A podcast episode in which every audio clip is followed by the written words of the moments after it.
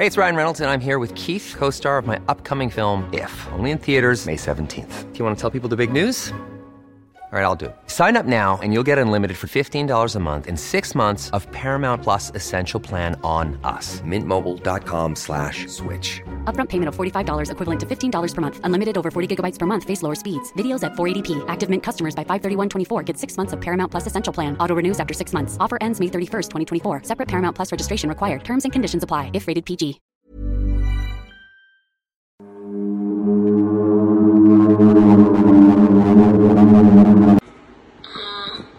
¿Qué chingados?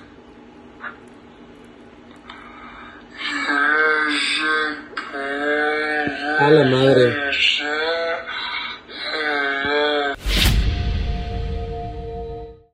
Hola a todos, bienvenidos sean al Antipodcast. Yo soy la doctora Caso Tamendi, detrás de cámaras Sergio Bocanegra y como cada domingo de terror, el doctor Miguel Padilla, mi compañero de micrófono. Hola Cas, ¿cómo estás? Y muchísimas gracias a todos los que dejan una propinita en este video, si es que nos están viendo vía YouTube pulsando el botón de gracias y también por supuesto un agradecimiento muy especial a los que nos comparten desde sus plataformas digitales favoritas. Es definitivamente gracias a ustedes que el proyecto es posible.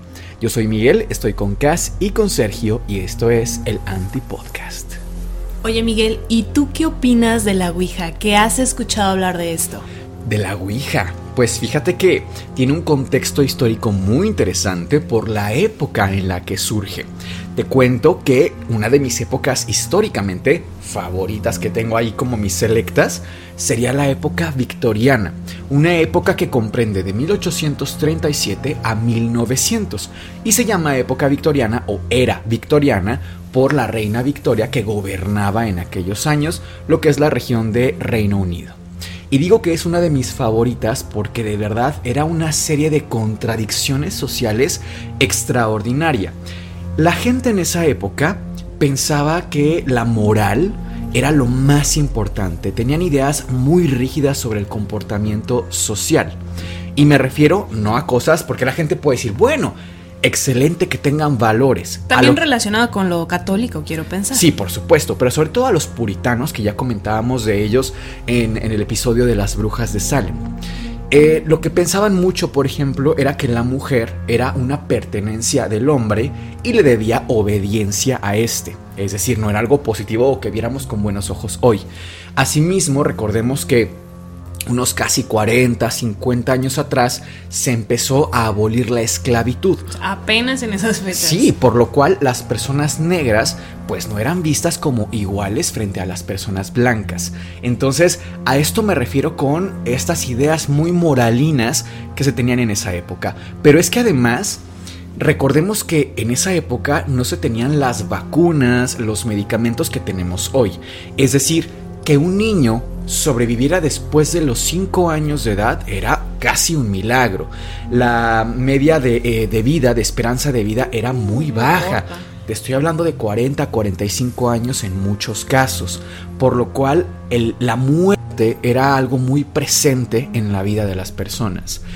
Desde este contexto surgen muchísimos mediums, muchísimas personas que contactaban a los muertos, con- contactaban A los al más allá. muertos. Exactamente, porque las mamás, los papás, los familiares vivos buscaban desesperadamente un contacto con sus familiares.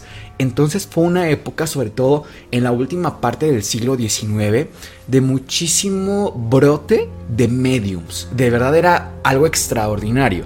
Y digo que era profundamente contradictorio porque recordemos un libro muy famoso que se estrena el 24 de noviembre de 1859 parte de la época victoriana, nada más y nada menos que El origen de las especies de Charles Darwin. Un libro que hasta nuestros días y hasta mucho después se irá dando de qué hablar porque asienta las bases de lo que hoy conocemos como teoría de la evolución. Es decir, el conocimiento científico de la época era muy, muy eh, de cuestión a lo que pensábamos antes, de que veníamos de Adán y Eva, de que no había evolución, sino que éramos más bien creacionistas. Este señor viene a revolucionar esta parte. Totalmente. Entonces imagínate el contraste de por un lado ver personas que buscaban mediums y que cómo contactar a los muertos y por el otro lado un libro tan subversivo, tan em, atrevido como lo era el origen de las especies y que además tuvo muchísimo éxito. Entonces, desde acá, este contexto como de lo sobrenatural y al mismo tiempo una época muy muy científica llama la atención como esta, eh, ambivalencia. esta ambivalencia, exactamente. Fíjate que en 1850 surge algo que se llama planchette Planchette, que es una palabra francesa para un objeto que se los voy a intentar describir para los que solamente nos escuchen y no nos estén viendo, es un objeto de madera que pueden ver en pantalla si nos ven vía YouTube, eh, triangular, que trataba de simular la figura del corazón.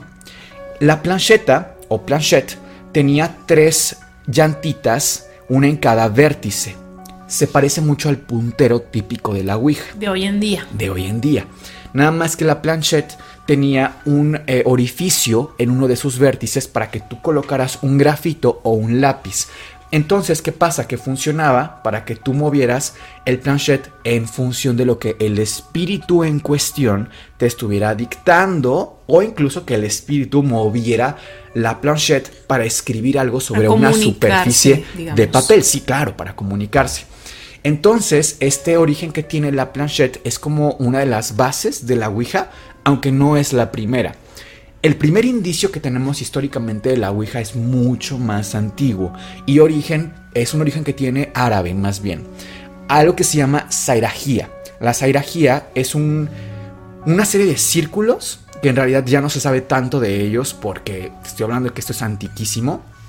Son círculos que vienen de, de la zona árabe y que tienen letras alrededor del círculo. Hay varias versiones y según ciertas reglas el medium podía contactar lo que dijera el muerto a través del movimiento de estas letras, lo que también se parece mucho a la Ouija. De hecho, si combinas la planchette y la sairajía, pues prácticamente tienes una Ouija bastante rudimentaria.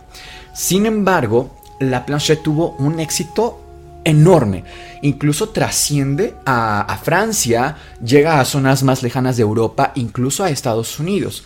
Hay un caso muy interesante de las famosas Fox Sisters, que son las hermanas Fox, que son tres chicas, sus nombres eran Leah, Catherine y Margarita.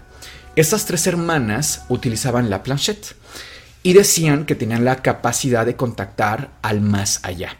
Tuvieron un éxito CAS, pero enorme. Personas de todo el mundo iban a contactarlas, a visitarlas, para que los mantuvieran pues en comunicación con sus seres amados que ya no estaban vivos. Ya después vienen una serie de eventos muy curiosos de, estas hermanas, que igual les podemos hacer un capítulo más adelante solamente de este caso, porque vaya que tiene mucho para dar. Pasa el tiempo y en 1859, eh, perdón, 1854, surge una, un tablero que es el psicógrafo. El psicógrafo es prácticamente la primera Ouija. Es decir, cuatro años después de la planchette, surge el psicógrafo. Y de hecho, hay un libro que acá les, les tengo, que es un libro de introducción a la Wicca, que se llama Wikipedia, que es un libro bastante sencillo, bastante digerible, pero que fue uno de los tantos libros que hemos consultado, porque obviamente si les venimos a hablar de un tema como la Wicca o algún tipo de magia, es porque lo consultamos con bibliografía que podamos tener al alcance, ¿no? Entonces me gustaría contarte un poquito de lo que dice este libro sobre el origen de la Ouija. Por favor. Y dice así, en realidad, la Ouija sí que abre las comunicaciones entre este mundo y el siguiente. Para videntes experimentados que saben utilizarla, es una herramienta beneficiosa que puede tender puentes con el más allá y permitir a la gente comunicarse con seres queridos ya fallecidos. Aunque se han utilizado distintas formas de Ouija durante siglos, Adolphus Theodor Wagner patentó la primera tabla él la llamó psicógrafo en Inglaterra el 23 de enero de 1854. La leyenda dice que Wagner paseaba por el cementerio en la oscuridad de la noche, portando su pequeño tablero de madera e intentando conjurar los fantasmas de los muertos. También los hubo los que murmuraban que, que estaba poseído y caminaba por las calles de Londres maldiciendo seres invisibles. No queda nadie vivo que le conociera personalmente, por lo que puede que nunca sepamos qué es cierto y qué es especulación. Pero dado que el tablero estaba asociado estrechamente a estas historias, no es de extrañar que la gente se resistiera a utilizarlo. Cabe mencionar que este libro no invita como tal al uso de la Ouija, sin embargo sí invita a desestigmatizarla de esta visión totalmente demoníaca. Maligna. Maligna. Y es que finalmente es cierto, o sea, si ponemos en el contexto que la tabla y la sairagía no se inventaron para invocar demonios, sino para contactar al más allá. Bueno, hablamos de dos cosas distintas. Ahora, religiosamente, refiriéndome a lo que es el cristianismo, hemos hablado de los pasajes de la Biblia específicos que prohíben textualmente Estas el uso prácticas. de magia, el uso de consultar a los videntes, etc. Y recordemos que además la palabra bruja trae una connotación no solo de conocimiento, sino además del que ve eh, o maneja el porvenir o el futuro. Y finalmente, incluso recordemos que el padre, el padre Fortea, que hemos platicado también de él en, en varios episodios, dice que los demonios tienen una capacidad muy, muy fuerte de ser, tener conocimiento, digamos, de, de conjeturar cosas. No es que puedan ver el futuro, pero son seres mucho más inteligentes que los seres humanos y poderosos y que pueden, mm, si no predecir el futuro, sí pueden dar cierto pronóstico muy específico. Es lo que el padre que trabaja en el Vaticano nos dice sobre cómo se comportan los demonios con respecto a ver el futuro. Voy a continuar dando lectura de un pasaje más. No obstante, a finales del siglo XIX, en la cumbre de la popularidad de las sesiones de espiritismo en Europa y Estados Unidos, el tablero parlante empezó a estar en boga de repente. La gente se sentaba alrededor de una mesa con una medium que guiaba el dulce arte de contactar con los muertos. En la mesa se colocaba un tablero con las letras del alfabeto formando dos curvas y, debajo de las letras, una serie de números del 1 al 0. En el extremo superior izquierdo estaba la palabra sí y en el derecho no. Sobre el tablero se colocaba una tabla espiritista en forma de corazón, lo que conocemos como planchette, con tres patas que permitían deslizarla fácilmente. La medium le pedía a todos que apoyaran la punta de sus dedos en la tabla, y cuando había tanto silencio que podía oírse un alfiler, le preguntaba al universo si había alguien presente al otro lado, entre los presentes. La mayoría de los asistentes querían hablar con un ser querido fallecido, mientras que otros solo querían saber si había un espíritu cerca. La tabla espiritista funcionaba moviéndose por el tablero y señalando letras que deletreaban las respuestas a las preguntas planteadas. Y aquí nos cuenta un poco pues cómo funciona la Ouija. Tú tienes el tablero, todos ponen sus dedos sobre la plancheta o el, el puntero y el espíritu supuestamente puede ir deletreando Guiando. guiando a través de su capacidad. Ahora, alguna vez yo me pregunté, bueno, ¿qué no se supone que los fantasmas no tienen posibilidad de mover objetos? Sin embargo, aquí hay mucha controversia. Por un lado, se piensa que los espíritus tienen muchas veces capacidad de hacer esto, por ejemplo, la actividad poltergeist que hemos comentado antes. Pero al mismo tiempo, la explicación científica, abro comillas y la cierro para quienes solamente nos escuchen, es que la materia que nosotros somos es energía súper condensada. Y cuando se pierde esa condensación de la energía, dejamos de ser materia y solamente somos energía. Eso es como a grandes rasgos el explicar por qué. Ahora, si nos ponemos como muy rigurosos, y quisiéramos contactar a un espíritu, lo cierto es que sí, tendríamos que ayudarle en función de que no tiene masa. Hay que buscar una manera que le sea más factible de hacerse presente. Físicamente. Físicamente, por ejemplo, yo igual pensaría en apagar luces.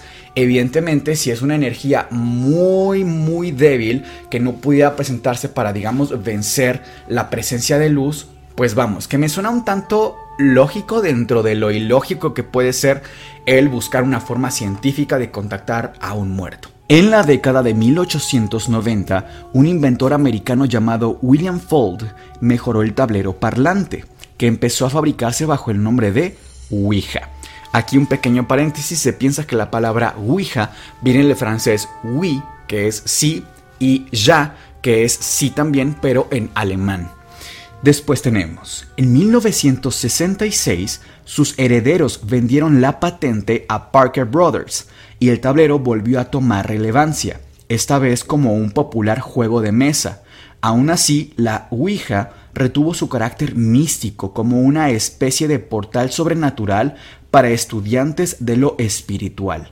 Siempre he creído que hay gente que quiere saber qué hay del otro lado de la montaña y luego otros que quieren saber lo que hay más allá del portal de la muerte.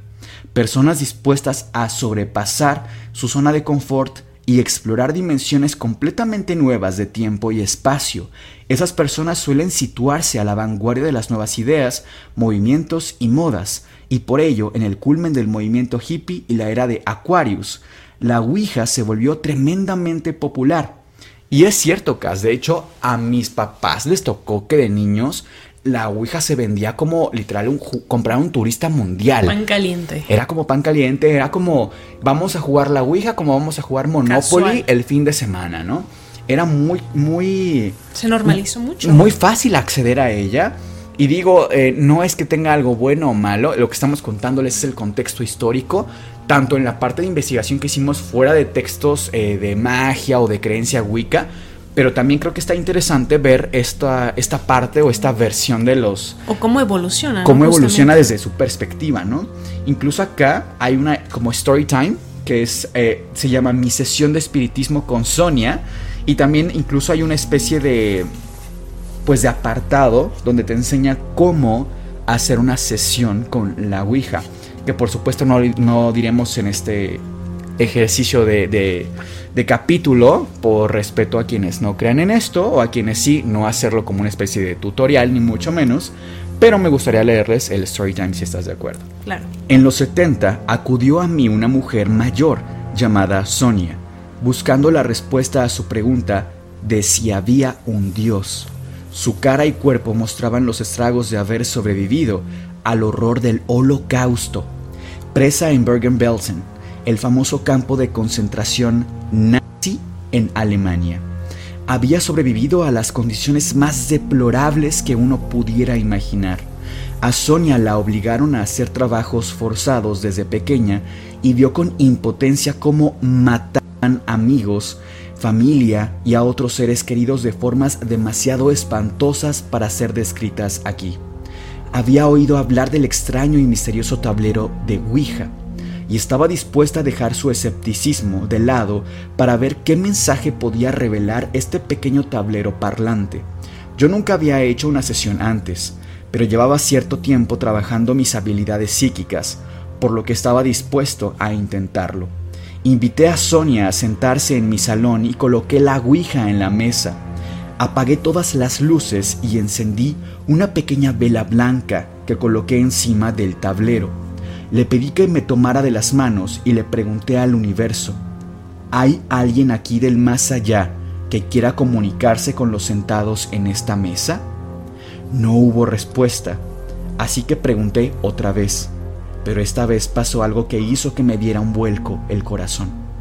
La vela blanca adquirió un brillo naranja y proyectó una sombra escalofriante en el tablero. Observamos cómo tomó la forma de un rostro en ese momento supe que no estábamos solas en la habitación. Alguien o alguna presencia estaba allí. En cuestión de segundos la sombra de la flama pareció flotar por encima del tablero, como si una mano invisible la guiara para deletrear un mensaje. Observábamos estupefactos en silencio cómo la vela paraba en la letra C, después viajó a la R, seguida la E y otra E. La Ouija había deletreado la palabra cree. Sin previo aviso, una fría brisa apagó la vela. Encendí las luces y le pregunté a Sonia si sabía qué significaba el mensaje. Le caían lágrimas por su cara, Me explicó que cuando la Gestapo vino a llevársela a ella y a su familia a los campos, su padre le dijo, la vida es un reto, una serie de pruebas. Cree que hay una razón para todo y nunca dejes de creer que la muerte no nos separará. Sonia se fue ese día sabiendo que sus seres queridos estaban sanos y salvos al otro lado, pero no es ni mucho menos la única en recibir noticias en el plano espiritual. La Ouija ha enseñado muchas lecciones vitales a aquellos lo suficientemente afortunados para conectar con ella y escuchar el mensaje que el mundo no acaba aquí y que la vida es solo el principio, una escalera a las estrellas y la puerta a una nueva dimensión por explorar. Gas, ¿y tú qué opinas? A mí me llama muchísimo la atención porque como persona que fui criada en un ambiente católico, en una tradición muy, muy creyente dentro del catolicismo, que tengo ideas católicas, me enseñaron que hablar de la Ouija, tocarla o incluso, no digamos jugarla, es una invitación al mismísimo diablo a que venga a tu vida. Y ahora me topo con esta experiencia totalmente, vamos, quitada de estas ideas, alejada de estas ideas, rompiendo este esquema de que es algo diabólico. O sea, jamás se menciona al diablo en esta experiencia. Número uno. Número dos, cabe aclarar que este libro, que se llama La Wikipedia, es un libro, es cierto, muy, muy básico dentro de la bibliografía wicana. Muy básico. Sin embargo, es escrito por dos autores que son Sean Robbins y Liana Greenway que se autodenominan personas wicanas, incluso brujos o brujas. Y además, este libro en especial es Wicca angelical, es decir, alejada totalmente de hablar del demonio, de invocación satánica, para nada. como muy blanco, ¿no? Totalmente, o sea, te habla como de invocar ángeles. Lo único que invoca este libro supuestamente son seres de luz. Entonces, igual llama la atención como la magia se relaciona con ángeles. Al menos aquí, ¿eh?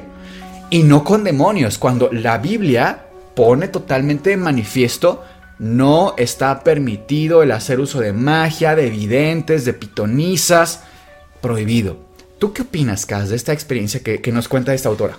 A mí incluso eh, se me hizo conmovedora por el contexto histórico de esta situación, ¿no? estamos hablando de una persona que vio a sus familiares por última vez en un holocausto, o sea, es, de verdad me parece increíble. Fíjate que igual que tú, por el hecho casi casi de el simple hecho de ser mexicana, también fui criada en un ambiente católico, hice mi primera comunión, etcétera.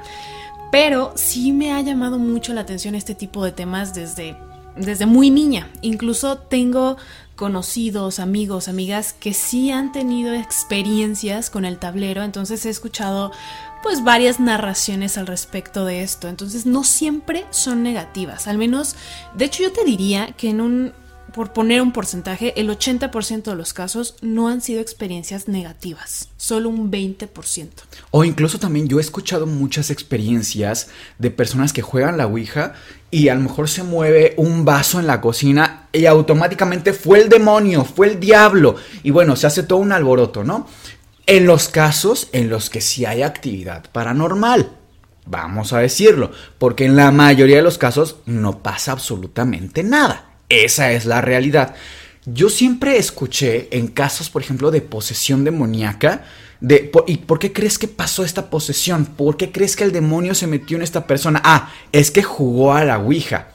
Casi siempre, de hecho creo que por ahí algún caso nos leyeron, alguna, algún eh, suscriptor nos contaba una historia así, de que hubo una chica endemoniada o poseída en su comunidad y que supuestamente, bueno, casi que vendía Ouijas en, el tianguis, ¿no? Es, siempre le damos esta connotación muy negativa a la Ouija. Insisto, esto no es una invitación a que jueguen o a que la, utilicen, pero sí creo que está muy interesante ver varias caras de la moneda. Que ahora, Cas, también hay que decirlo.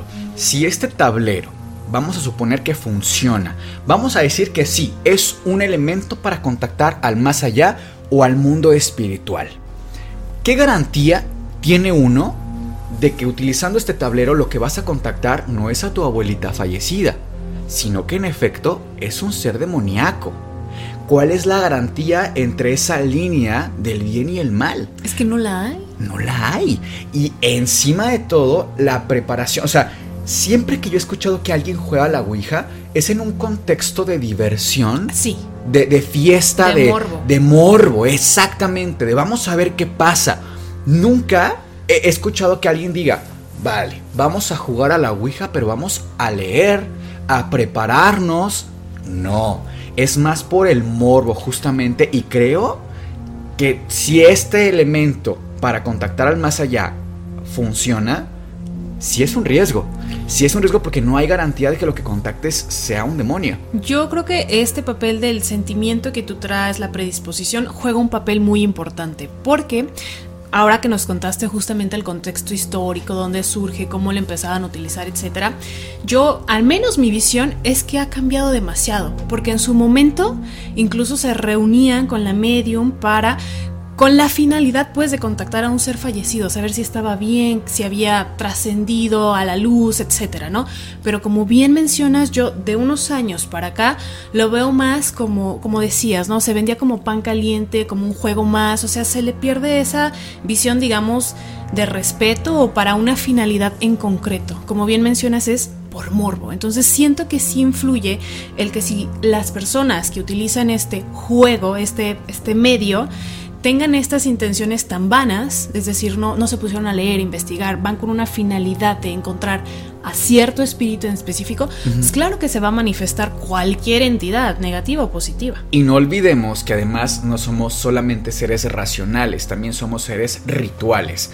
Y todos tenemos ciertas ideas que escapan a lo racional. Esa es la verdad, siendo muy honestos, que si, ay, esta moneda me da suerte. No que pases si- debajo de una escalera. Sí, por, a lo mejor no es que hagamos literalmente un ritual de magia, pero sí tenemos ciertos rituales. Si nos ponemos muy, muy quisquillosos, la mayoría de nosotros tenemos ciertos rasgos ahí que nos dan incluso paz mental de cosas que no tienen ninguna base o sustento científico. Por claro, ¿no? O incluso el decir, todo está bien, todo va a estar bien. Eso se considera manifestación. Entonces llama la atención como la mayoría de la magia, y descrito por autores que se dedican a eso, la mayoría de la magia parte de eso, de la manifestación. Y menciono esto porque, así como somos seres rituales, que le rendimos culto literalmente a una piedra, históricamente lo hemos hecho, también por ejemplo hay gente que le rinde culto a la Santa Muerte. Hay gente que le rinde culto a Satanás. Y por supuesto que si la Ouija es un elemento de conectar con el más allá, entiéndase por más allá a un ser querido fallecido o al mismísimo diablo, evidentemente es una herramienta de trabajo también para ellos. Ojo, repito una vez más, no estoy diciendo que los satanistas crean en esto. De hecho, el- personas. Ajá, de hecho, el, el templo satánico, si tú lees en, su, en sus eh, aportaciones directas, en lo que ellos dicen que son y cómo eh, se autodenominan, ellos dicen que no creen en un Satanás literal, sino más bien que representa una figura eh, casi, casi que política, más que literal. Entonces, pero bueno, vale la pena mencionar y darle también este énfasis de que de ser real, pues sí podría también ser un medio de contacto demoníaco. ¿Tú has tenido alguna experiencia, Cas, o alguna que nos puedas contar con la Ouija?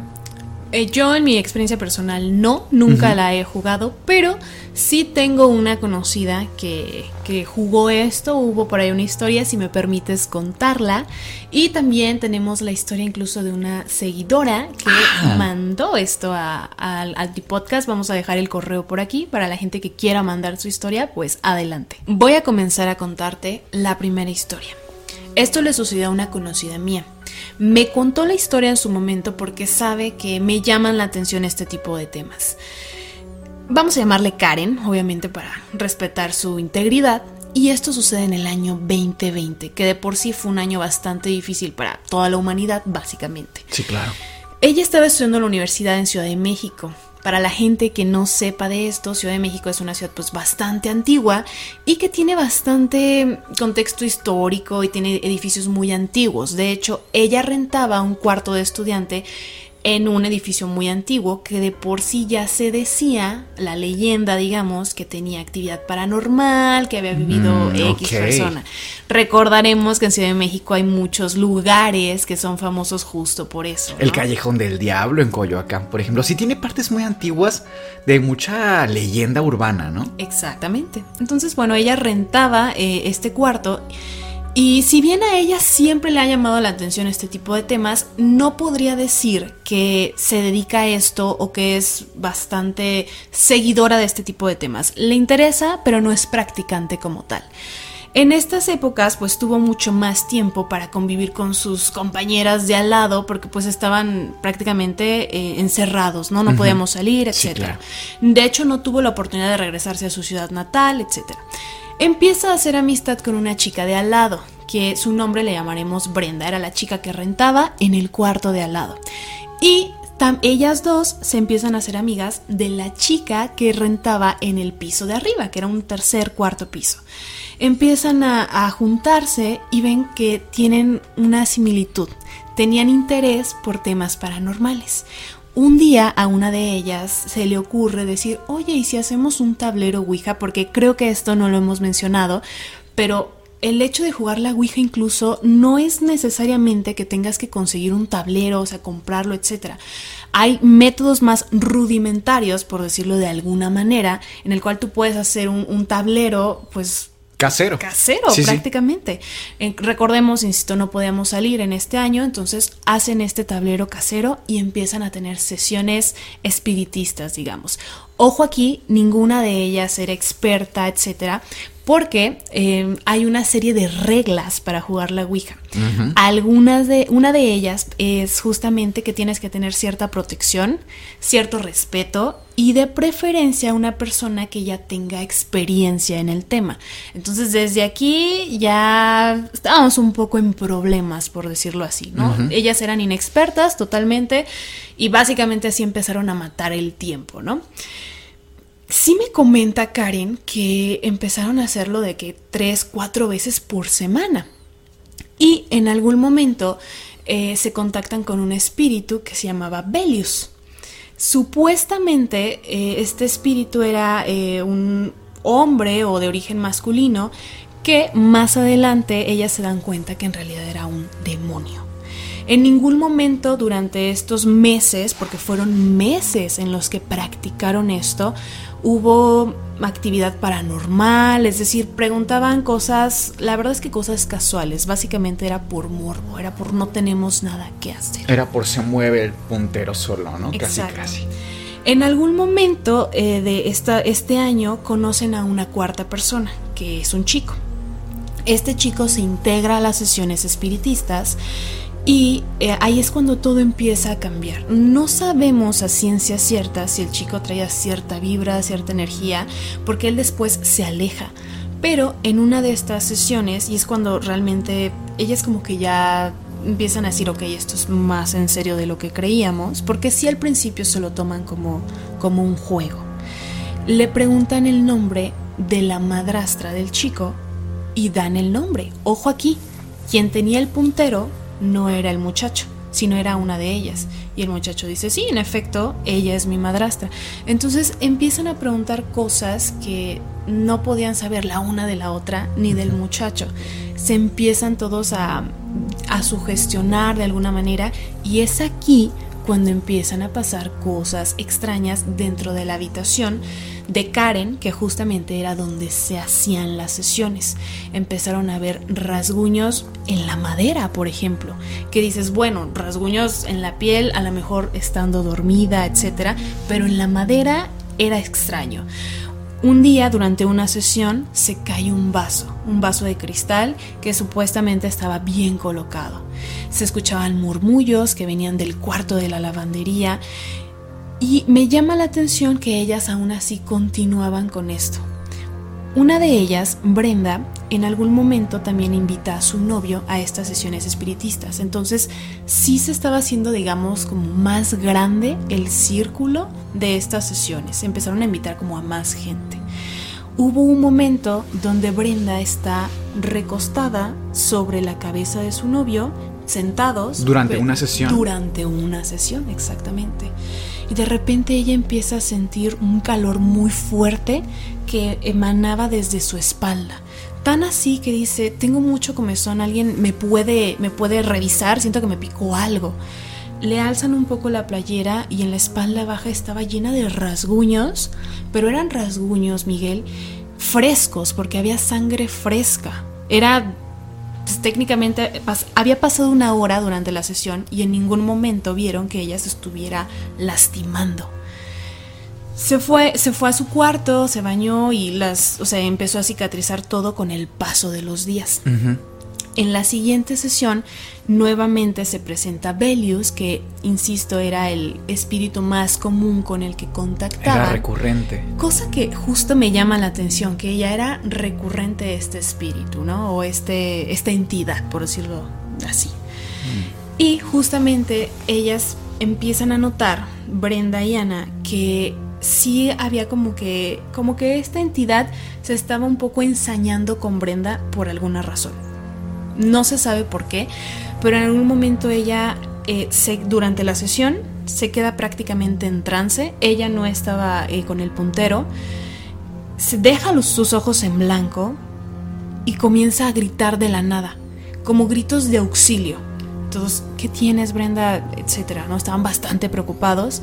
Y ella comenta que ve pasar por el rabillo de su ojo a un hombre completamente ensangrentado de la cabeza hasta el abdomen, pero con patas de cabra. Incluso sale corriendo de la habitación, baja las escaleras porque recordemos que estábamos en un tercer piso y casi la atropellan porque ella estaba en, shock. en shock, estaba en trance. Van detrás de ella y ya le empiezan a calmar.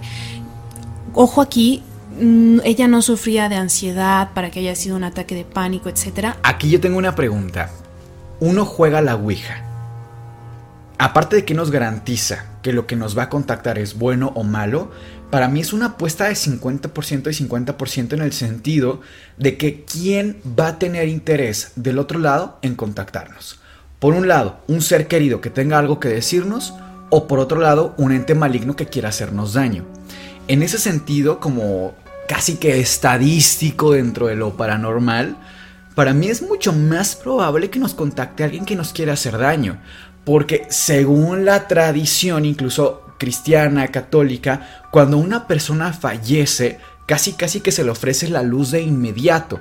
Entonces es muy difícil realmente contactar a un ser querido a ese, digamos, nivel. O sea, el tener acceso a una persona que teóricamente está en el cielo, pues es como demasiado complejo. Quiero pensar, no lo sé. Igual estoy como un poco exagerando en mis teorías, pero me suena un poco ilógico, porque según esto la tradición menciona también que los seres eh, paranormales se dividen como en astrales, ¿no? Y siempre bajo que astral. bajo astral y siempre que hablamos de bajo astral son entidades malignas, incluso demonios. Incluso dicen eh, seres de muy bajo astral son los famosos eh, demonios que están como muy al pendiente de lo que pasa en el mundo humano. Entonces, híjole, ¿qué, qué onda también con el decir jugar la Ouija? No se me parece muy fuerte que si tú sí crees en eso lo suficiente como para tener el morbo de jugar a la Ouija, lo veas como un juego. O sea, es como una contradicción muy fuerte en cómo lo veo, que si tú de verdad crees en estas cosas, te atrevas a tanto. O sea, qué fuerte, ¿no? A mí lo más fuerte me parece es, es que lo hayan hecho sin el conocimiento, o sea, no había alguien ahí que estuviera dirigiendo. Ah, si estuviera alguien ahí que tiene experiencia, que sabe cómo se maneja, que hay protección, o sea, ella en, en ningún momento me comenta, hicimos alguna especie de limpia, este, traíamos ciertos cristales, velas, etcétera. Círculo de protección. Nada, o sea, es como al se va, ¿sabes? Me llama mucho la atención. Y además porque Velius, si es una presencia recurrente en las sesiones, o sea, también es un poco de sentido común. Si Velius se presenta como alguien ajeno a algún familiar, o sea, no es alguien que ellas conozcan, decir es el abuelito, es el tío, no, es una entidad que no conocen, ¿por qué el interés de contactarse con ellas? Asumiendo que esto es real, creo también que de pronto no nos ponemos a pensar un poquito más allá. Nuestro interés en jugar la Ouija es morbo, realmente es morbo.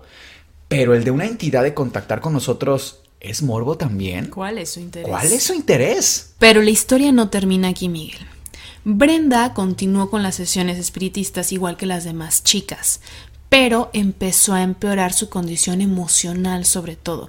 Empezó a estar más irritada, todo el tiempo estaba, por ejemplo, celosa del novio, etcétera. No sé. A ver, espera, o sea, estaban literalmente una de ellas, ve a esta criatura eh, con patas de cabra y con una- Sangrando. sí. Y continuaron con las sesiones. Sí, yo no sé si tenga un tema incluso ya adictivo, no sé si era, eh, también insisto, el contexto en el que pasa, estábamos en pandemia. Digo, sí, a lo mejor uno lo escucha ahora.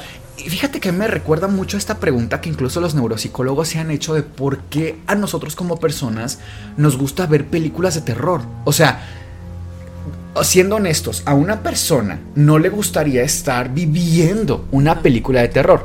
Pero de alguna forma el tener esta ventana y ver estas historias que si bien son falsas, tenemos esta capacidad de abstracción para creer por un momento que son reales, lo suficiente como para sentir miedo, pero bajo esta ventana de protección de que no es real, nos ofrece una sensación de dopamina que nos encanta. De ahí que a la gente le gusta, por supuesto, el antipodcast a lo mejor, o les gusta ver una película de terror, porque hay cierta seguridad. Pero es que aquí ya no hay seguridad, ya están viendo entidades en vivo y a todo color. Pues ellas, a pesar de que, si bien solo fue una la que ve físicamente a esta entidad, como bien la mencionamos, sí las demás chicas sí presenciaron actividad poltergeist, es decir, en la habitación donde se hacían las sesiones, sí había toda esta clase de objetos que se perdían, se caían vasos. En la- lo más impresionante, ellas, ella comenta que era lo del lavabo se abría la llave y se cerraba sola sin que alguien estuviera justamente en la habitación. Siguieron practicando las sesiones, pero Brenda, que fue, digamos, la más afectada en este sentido, que es la chica que, que ve a la entidad, comienza a tener... eh, trastornarse emocionalmente, empieza a sentirse muy irritada todo el tiempo, empieza a tener una fricción con las demás chicas, a ser celosa, por ejemplo, con su novio, todo el tiempo estaba cansada, tenía rasguños constantes en el cuerpo que no tenían, digamos, explicación alguna. Comienza a ir a terapia justamente, bueno, a ir a terapia vía Zoom, por el contexto en el que sucede esto, 2020, fi- eh, psicoterapia. Y le comenta a su terapeuta que tenía ya ideas de auto quitarse la vida. Por temas de YouTube no podemos decir obviamente aquí la palabra correcta. En ese momento eh, la psicoterapeuta la canaliza a una institución mental justamente y voluntariamente ella se, se canaliza ahí, ¿no? Porque ya tenía estas ideas. Tiempo después, te hablo de semanas, otra, la otra chica que vivía justamente en el tercer piso no, no salía de su habitación. Ya había pasado mucho tiempo y era como, ¿dónde está Ana? ¿Dónde está Ana? Eh, Karen comienza a llamarle, no contesta. Se le hizo raro porque pues no era como que salieran mucho por, por la pandemia. Sube, mm, le toca la puerta y no hay respuesta. Decide abrir porque normalmente tenían las, las chapas sin seguro y entra y se encuentra una escena donde está Ana completamente eh, acostada sin reaccionar. Y Karen comienza, Ana, Ana. Ana no contesta. Le toca pulso, lo tiene, pero está completamente inconsciente. Llama a una ambulancia, se tarda la ambulancia, que normalmente se tardan. Claro. Y ella había tenido un intento también de auto quitarse la vida con pastillas. Ya en el hospital hicieron algún lavado gástrico, etcétera, pero también hubo otra otra cuestión aquí, o sea, ya eran dos personas que tenían estas ideas, estos pensamientos. A la fecha, Karen se pregunta si de alguna manera influyó, porque en algún momento, por ejemplo, Ana sí comentó que tuvo sueños con esta entidad. No físicamente, pero que escuchaba la voz de la entidad donde le indicaba que hiciera ciertas cosas. Y no precisamente a su persona, sino que la entidad le decía a Ana en sus sueños que hiriera a alguien más. Ok. De Brenda no supieron más porque ella era, me parece que de Zacatecas, entonces después de que la internan justamente voluntariamente, se regresa a Zacatecas, etc. Y Ana dejó la universidad, la suspendió pero tiempo después la retomó y actualmente se supone que tiene una vida normal. Aquí lo curioso es que Karen era la que vivía justo en el, en el cuarto donde se hacían las sesiones y en ningún momento tuvo esta clase ni de pensamientos. Veía actividad poltergeist, pero nunca vio a la entidad como tal. Vamos a comenzar con la siguiente historia. Esto lo envió una seguidora. Quiero pensar que eh, ella radica en Estados Unidos o algo así, aunque la historia ocurre en Morelos, México. Pero ella estaba en ese momento, o sea, esto fue hace muchos años, comenta, y ocurre en Morelos, México. Ok, pues muchas gracias a quien haya enviado su historia, les agradecemos mucho cada vez que lo hacen. Esto nos sucedió a cuatro amigos y a mí hace unos cinco años. En ese momento yo radicaba en México. Teníamos alrededor de 29 años de edad. Mis amigos decidieron tener una sesión en medio de la noche ya que no tenían nada mejor que hacer. Una sesión espiritista, quiero pensar. Con Ouija, exactamente. Salieron alrededor de las 2 a.m. a un bosque cercano en Morelos, México.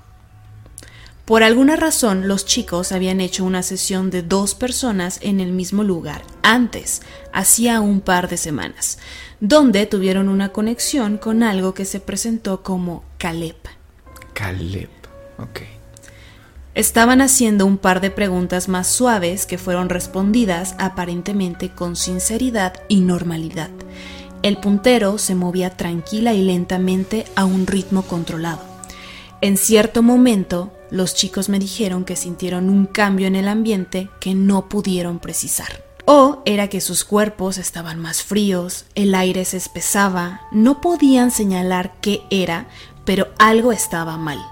El puntero comenzó a hacer movimientos bruscos y rígidos, a diferencia de los anteriores lentos y controlados, y a un ritmo alto e intenso se movió hacia las letras RUN, R-U-N. Mis amigos terminaron rápidamente la sesión con un adiós y dos círculos rápidos dibujados con el puntero, y se fueron caminando todo el sendero hasta la cabaña donde donde estaban alojados. 300 metros cuesta arriba aproximadamente. Se desconoce si Caleb les estaba advirtiendo de un peligro inminente o si él mismo les estaba amenazando, y probablemente nunca se sabrá. Oye, pues me parece bastante interesante porque vemos casos muy espectaculares y de entidades que ves ensangrentadas y de repente a lo mejor un movimiento con tres letras y es suficiente para huir y cerrar sesión. Fíjate que yo tengo una experiencia de, un familiar muy cercano. Eh, obviamente no voy a revelar demasiados detalles porque es alguien muy muy cercano, pero esta entidad se presentó como Pazuzu. Cuando le preguntan quién eres, le dijeron Pazuzu. En ese momento las personas que estaban jugando eran niñas y no sabían pues, ¿quién era esta entidad? Es nada más y nada menos que uno de los demonios más poderosos de todo el infierno. Entonces, llama la atención, insisto, cómo puedes, puedes tener casos súper intensos y sí, con objetos que salen volando. Estos niños que fueron poseídos, que era un grupo de 20 niños, o sea, qué espectacular. Insisto que puedas tener algo muy pequeñito, así de que tres letras, run o puedes ver a un grupo enorme de personas como para que se cierre completamente un templo y el padre mande llamar a otros grupos eh, dentro de la misma. el mismo. Sí, algo masivo. Qué, qué fuerte. Fíjate que de ese caso que justo nos comentaste en un video anterior, sí pienso que fue un caso real en, de que, o sea, sí fue algo colectivo pero en este caso pienso que quizás sí fue una amenaza, porque si bien en el tablero se, menciona run, no pasa nada como tal, o sea, no era una advertencia para el bien, sino de es una amenaza, corran o les va a pasar algo. Pasaron seis semanas y fuimos a visitar nuevamente el mismo lugar, esta vez conmigo. Personalmente nunca he creído en nada relacionado con el ocultismo, y esta fue la primera vez que participé en algo de este tipo aparte de un ritual de limpieza en el que había participado hace algunos años. Pero estoy cuestionando mi creencia en la religión después de este suceso. Empezamos y al instante sentimos una conexión, Preguntamos si había alguien con nosotros y el puntero dijo sí, con un movimiento rígido, agresivo y enérgico. En este punto me preguntaron si yo les lo estaba moviendo, porque este tipo de movimiento es completamente inusual para mis amigos. Hay que tener en cuenta que son personas que se entregan con frecuencia al ocultismo y que están haciendo sesiones de Ouija a menudo. Sin embargo, esta es una experiencia única. Preguntamos cuál era el nombre y el puntero respondió con una combinación de letras D, J, S, W. No estoy completamente segura de que sea 100% correcto, pero recuerdo que esas eran las letras. Le preguntamos si DJSW era su nombre y respondió con MXV. La siguiente pregunta es, ¿cuántos años tienes? Y la respuesta que obtuvimos fue 86. Hicimos un par de preguntas que no recuerdo porque no eran muy importantes. Y la respuesta fue un galimatías. Un galimatías consiste solo en letras y números romanos.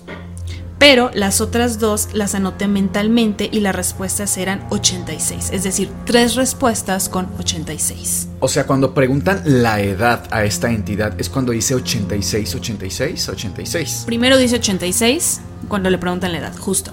Después hacen otras preguntas más X, pero sigue respondiendo con 86. En total lo dice tres veces. Ok. En este punto sentimos un cambio en la energía, que los chicos describieron como idéntico al de hacía unas semanas.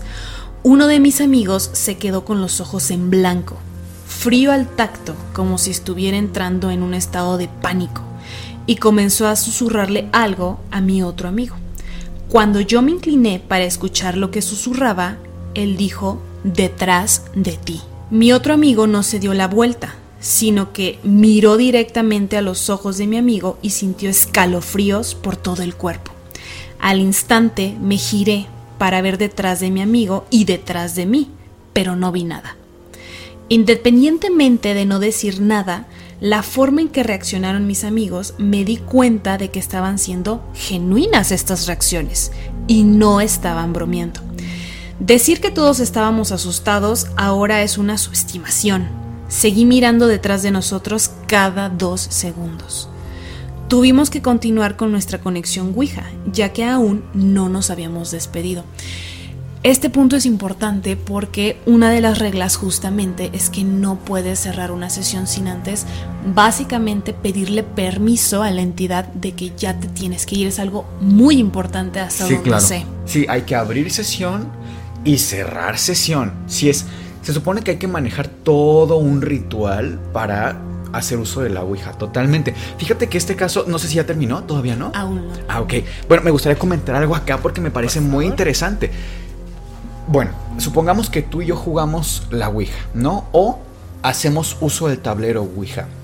También está el hecho de por qué esta entidad sería tan organizada como para ir deletreando letra por letra. O sea, entendamos que la actividad poltergeist es una actividad muy desorganizada, es muy violenta, es tirar un vaso, tirar un libro, mover un sillón con mucha fuerza, pero no con la suficiente delicadeza, dominio y control, insisto, como para ir deletreando. Movimientos finos. Movimientos finos. Me parece que también aquí ha- habría que hacer esa aclaración desde la parte un poco más escéptica. Para mí. Y número dos, quizás suene muy bobo mi cuestionamiento, pero de pronto también en un margen de contactar al más allá, ¿por qué todos hablarían tu mismo idioma? Y serían de tu misma época o cercana a esa misma época. O sea, siendo que ha habido tantos fallecimientos en la historia de la humanidad, pues de pronto nos podría contactar alguien de la época Victoriana. antiquísima o un azteca tal vez, o sea, ¿quién nos garantiza esa cercanía, no? De pronto tanto el abrir una puerta y me va a contactar un familiar querido, insisto. Creo que es ahí donde está el riesgo espiritual de la Ouija. Le pedimos que repitiera su nombre y cuándo nació. Se obtuvo una respuesta para su nombre. Era A-K-A-H. Acá. Ujú. Y 125 con números para cuándo nació. A lo que seguimos con otra pregunta. ¿Año 125 antes o después de Cristo? Lo que preguntabas justamente. Rápidamente nos dimos cuenta de que podíamos formular una mejor pregunta, así que repetimos, ¿naciste en 125 antes de Cristo? La respuesta fue sí. Mientras discutíamos, todavía con miedo, el puntero comenzó a moverse nuevamente, esta vez deletreando K-A-H. Preguntamos si ese era el apellido y la respuesta fue sí. Continuamos discutiendo y esta vez comenzó a moverse de nuevo hacia A y en el proceso de moverse hacia K tomé el control de la situación. No recuerdo exactamente qué dije, pero terminamos obligando a la entidad a quedarse quieto. Le dije a mis amigos que no deberíamos repetir lo que se estaba deletreando, ni siquiera leerlo en voz alta en nuestras mentes más de lo necesario. Seguimos haciendo preguntas, preguntando si nos podíamos ir y nos dijo no, preguntando si nos quería hacer daño y también dijo no.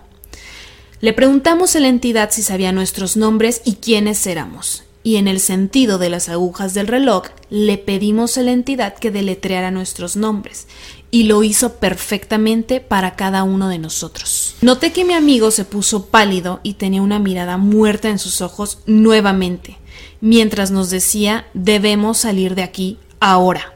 El puntero comenzaba a acelerar y dibujaba una figura de un 8 en el tablero, completando un ciclo antes de que mis amigos se dieran cuenta de lo que estaba haciendo, forzaron un adiós y nos despedimos. Tomamos la tabla y salimos corriendo lo más rápido posible. El primer amigo dijo detrás de ti, explicó más tarde que había visto una sombra alta, es decir, en ese momento no comenta qué es lo que vieron porque lo susurraba, pero ya después en la cabaña comenta que vio una sombra alta, que el contorno era perfecto, recordemos que estaban en medio del bosque, en medio de la nada, pero esta figura tenía los dedos largos y con garras muy, muy cerca de, de, la espalda del amigo. Esto fue más o menos a las 2 a.m. y estaba completamente oscuro en el bosque. Excepto lo que se podía ver, nos rodeaba un rango de 3 metros debido a una linterna que trajimos con nosotros. Luego me explicaron que moviéndose en forma de 8 es la entidad que intenta interrumpir en nuestro mundo.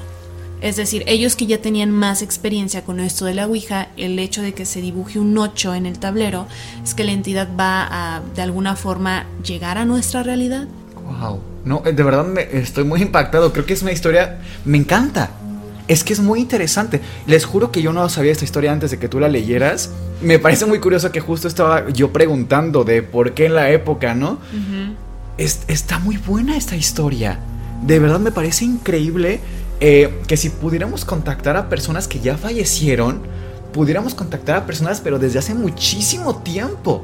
O sea, de pronto como que nuestra poca capacidad de aceptar el fallecimiento de los que amamos nos hace pensar inmediatamente en ellos. Pero qué interesante poder hablar con personas que vivieron hace 300, 400 o miles de años atrás. Me parece muy, muy interesante esta historia. Sí, fíjate que también me parece muy interesante porque la mayoría de las historias que toman connotación de la Ouija es porque contactaron o con entidades malignas, así tipo demonios, etcétera. Amenazantes. Exacto, pero esta de que dice 125 antes de Cristo, hay algo ahí que dices, ok, me llama bastante la atención. Creo que no es la, el, la, típica historia, ¿sabes? Digo, tiene sus bemoles como por qué hablaría el mismo idioma en una época tan distante. Claro. Pero sí está muy interesante. Aparentemente, al buscar el nombre que le había dado a uno de mis amigos, AKAH, el resultado era un alias de un demonio, supuestamente uno muy poderoso sobre el cual se escribió por primera vez en el año 122-121 a.C. aproximadamente. Y era particular que pidiera que dijeras su nombre tres veces, y eso le invitaba a que poseyera a una persona. Que yo aquí pondría también contexto histórico, recordemos que los daimones antes de la época de Cristo no tenían la connotación infernal sino más bien eran personas fallecidas y que podían contactarse, que sí podían tener una connotación negativa o positiva, según fuera el carácter de la persona en vida. Entonces, tampoco nos vayamos con que era un demonio, digamos. demoníaca sí, como tal. no, el contexto de daimon era distinto antes del catolicismo y el cristianismo y después de este, ¿no? Ninguno de nosotros sabía esto, por lo que estábamos bastante seguros de que el efecto de sugestión no se aplica aquí, ya que ninguna de nuestras mentes subconscientes sería capaz de fingir esto y proporcionarnos información que ni siquiera teníamos en ese momento en el bosque. Justo con esto, durante las siguientes sesiones que los chicos hicieron, alrededor, del, alrededor de tres sesiones, me informaron que ambos inmediatamente después de la sesión pierden toda la energía y se quedan prácticamente dormidos, actúan de una manera extraña y fuera de lugar. Mientras escribo esto, siento escalofríos y frío en todo el cuerpo a pesar de que estoy de buen humor y no tenía miedo hasta ahora que recordé esta historia. Un agradecimiento muy especial a María Luisa Márquez que nos envió esta historia. Les invitamos a mandarnos más historias si es que quieren hacerlo. Y Miguel, ¿a qué conclusiones llegas? Llegamos al final del capítulo, así que quiero escucharte. Pues es un tema que me parece fascinante desde la perspectiva de que hay tantos y tantos testimonios. Es de los objetos paranormales que más tenemos evidencia o por lo menos, insisto, testimonios desde muchas aristas. Lo vimos con estas personas que nos cuentan esta historia sin connotación demoníaca, pero un montón de casos como los chicos estos que fueron poseídos de forma grupal y un montón de casos en los que fueron admitidos después como posesiones demoníacas y que fueron de alguna forma avalados por el propio Vaticano.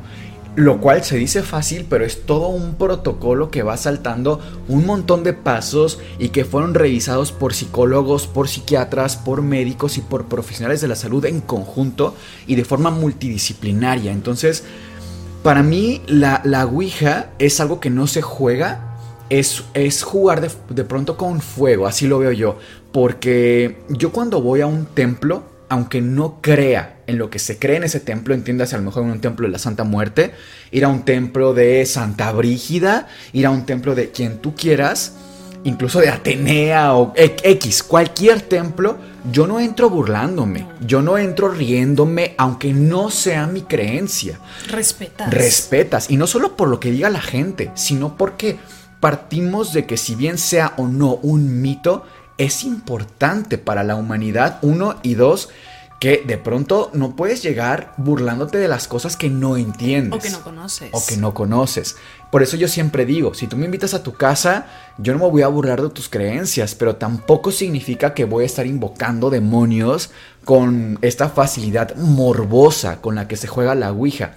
Entonces para mí son casos súper interesantes no nada más por la parte demoníaca y por la parte de los testimonios, sino por la posibilidad de investigación que ofrece esto. O sea, para nosotros sería ciertamente sencillo comprar una Ouija y documentar con cámaras e investigar haciendo cámaras infrarrojas en la noche, haciendo una sesión. O sea, creo que si se lograra captar evidencia... Lo harías. No sé si lo haría. No sé si lo haría. ¿Tú lo harías? Sí, porque es un tema que me llama mucho la atención. Obviamente documentándose, este, con la protección, con las reglas que se deben de seguir, incluso con una persona experta. Ojo Sí. aquí. Y me parece un tema muy, demasiado interesante y que creo que está al alcance de todos. Sí. Ojo aquí, yo no, yo no estoy a favor de que cualquier persona, o sea, que todo el mundo diga, ay, sí, vamos a jugar esto y hacerlo el pan de cada día. Por supuesto que no. Pero es justo como el ejemplo que podría poner es como el ejemplo de las películas de terror que mencionaba. Es decir, hay muchas personas a las que no les gusta ver películas de terror. Les produce mal, no es una sensación grata. Y habemos otro grupo de personas que hasta es adictivo verlas. Entonces, Sí. es una cuestión básicamente de eres apto, no eres apto, te llama la atención, etcétera, y con el respeto necesario, suficiente y sin el morbo, creo que no está precisamente mal. Yo ni siquiera lo, lo veo como bueno o malo, lo veo Está más, más bien allá como de. una oportunidad muy interesante de investigación seria, de documentar todo lo que pase a lo mejor en una sesión larga. Te hablo de dos, tres horas de hacerlo. Digo, estaría padre que nos dejaran en los comentarios de este video si les apetecería ver un episodio en donde pusiéramos a prueba una sesión de Ouija documentado desde la parte de observación. Ahora, Cas, yo sí te quiero preguntar. ¿Tú crees, pronóstico, que si tú y yo tenemos acceso a una Ouija, documentamos todo, hacemos realmente un trabajo de investigación, pase algo, te lo pregunto, porque mucha gente quizá no lo sabe, pero ya, ya nos han pasado cosas aquí en el pequeño estudio que tenemos que nunca hemos creo que platicado bien lo que ha pasado porque tú cuando nos pasó pensamos tanto Sergio como tú y yo que si lo expresábamos podría parecer falso y no queríamos jugar con las creencias de las personas o hacer como que muy sensacionalista lo que pasó, que si bien no fue muy espectacular, sí creo que pasó algo, ¿no? Les voy a relatar rápidamente lo que pasó. Esto ya tiene meses, de hecho fue para antes de que el canal se llamara el Anti-Podcast, era un proyecto un poquito distinto en el que hablábamos de cosas como qué es el arte, de hecho por ahí encontrarán el video todavía En la escuela. en la escuela eh, hablábamos de un episodio en especial de poniendo a prueba el shifting. El shifting es estar sentado o acostado, vaya, relajado y es de alguna forma, para fines muy prácticos de explicar, una meditación guiada profunda. La teoría es que la persona en cuestión puede viajar a otra realidad, a la RD o realidad deseada. Realidad deseada. Sí, o sea, haz de cuenta que estás tú sentada, tienes música, incluso tienes alguien que te está diciendo esta es tu realidad deseada, etcétera. Me parece que lo pusimos a prueba con unos eh, audios de Twilight, Twilight. porque puede ser de películas incluso. O sea, hay gente que viaja a la realidad de Harry Potter, ¿no? Hay gente que viaja a la realidad de Interstellar. Entonces es como muy a elección libre. Ahora, sé que suena un poco exagerado eso de viajar a otra realidad. Pero la teoría en realidad no es bastante, es bastante em, ¿Factible? factible en el sentido de que tú estás súper concentrada y a lo mejor estás pensando en cómo se siente, no sé, estar en un barco y te imaginas la brisa y escuchas las olas en audio, literalmente las estás escuchando. Pones a lo mejor un, un aroma que te lleve a esa sensación. Entonces llega un punto en el que tu cerebro ciertamente sí experimenta ciertas características reales de esa realidad deseada. Llega a tal punto que para mucha gente representa algo incluso terapéutico. Como pueden ver, en ningún momento estamos hablando de invocación, de algo paranormal, para nada. Eh, No sé si les podamos poner aquí el fragmento porque ciertamente ese video se regrabó, es decir, el que ustedes van a ver aquí en el canal no es ese, sino que se regrabó por esto que pasó y porque reaccionamos muy naturalmente cuando pasó esto. Me encuentro yo sentado justo en este sillón, pero en otro ángulo, y de pronto se pa- pareciera que hay alguien en la puerta. Por fuera. Por fuera, exactamente. Pero no se ve la sombra. Te acordarás que no se veía la sombra de nadie. El punto es que, incluso tal vez podamos poner el audio o el fragmento. Espero que se pueda hacer. Pero se pareciera que alguien sostiene la manija de la puerta que está aquí enfrente de nosotros, entrada a donde estamos, y empieza a moverla, pero con una fuerza extraordinaria. de querer abrir a Sí, fuerzas. de querer entrar, de irrumpir en donde estábamos nosotros. Es así que de verdad se ve la reacción de qué está pasando. Y decidimos no sacar eso porque, número uno, ni siquiera estábamos hablando de cosas paranormales en ese momento en el canal. Y número dos, de verdad, nos daba miedo el que la gente pensara que estábamos jugando, como se ha hecho con otros creadores de contenido, que sí fingen un montón de cosas. Y la verdad es que si nos llega a pasar algo jugando o haciendo uso de la Ouija, se documenta. Pero igual si no nos pasa, creo que también es un ejercicio interesante decir, válido. no pasó nada. No hay evidencia de observación de que algo paranormal esté pasando y también es válido, ¿no? Y bueno, si sí, pues les dejamos aquí el audio a continuación para que ustedes valoren qué onda. como le ponen el shifting de viajando a otras realidades y etcétera. Como le ponen el shifting de viajando a otras realidades y etcétera. Sí, de hecho, eh, nos pasó algo mucho antes de que se creara el canal. Esto fue hace unos 3, 4 años. Miguel y yo todavía estábamos en la carrera de medicina, de hecho. Y en unas vacaciones decidimos ir a un museo aquí en la ciudad de Querétaro. Ciertísimo, claro. Bueno, es, en este museo fuimos entre semana, en la mañana, no había nada de gente, así que andábamos en la planta alta de, de este museo. Miguel toma mi celular y empieza a grabarse en modo selfie y está sonriendo frente a la cámara. Y yo estoy atrás, o sea, yo no salgo en el video, pero se escucha mi voz, donde yo estoy, digo algo así como, ay, sí, haciendo un video en vivo. Paréntesis, insisto, en ese momento ni Miguel ni yo nos dedicamos a, para nada a redes sociales, fue nada más para recuerdos, básicamente, sí, sí, tener sí. recuerdos de ese día, nos tomamos fotos, etcétera. Y justamente Miguel no habla, yo estoy de fondo diciendo haciendo un video en vivo y se escucha claramente un susurro que dice no. Incluso a mí me llamó tanto la atención este video porque terminamos el día, comenzamos a ver las fotos, me acuerdo que fuimos a un café, Sí. estábamos viendo fotos, los videos que habíamos tomado y nos encontramos con este mini fragmento de video y nos damos cuenta de esto. A mí me pareció tan impactante en su momento. Ojo aquí, o sea, es un video cortito, chiquito, tan impactante en el sentido de no, no se ve visualmente nada, pero Sí, dices, claro.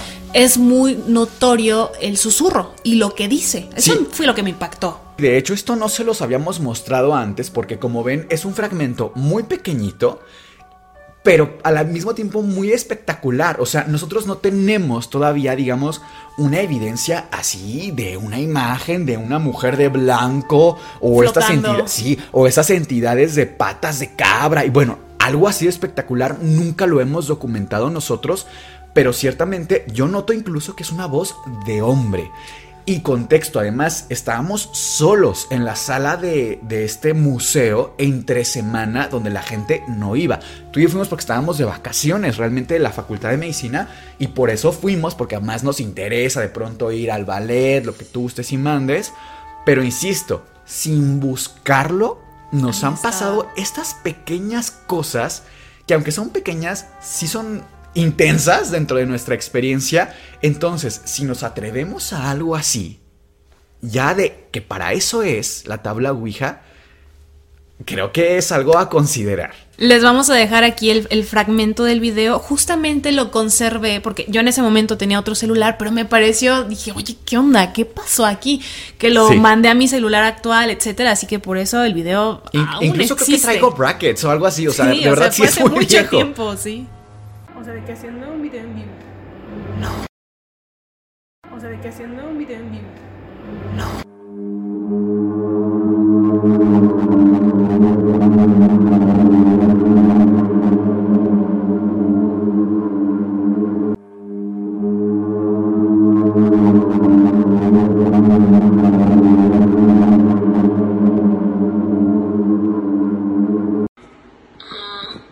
¿Qué chingados?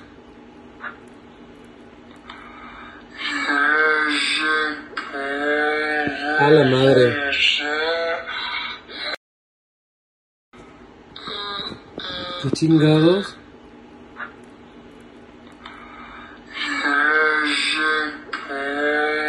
la madre.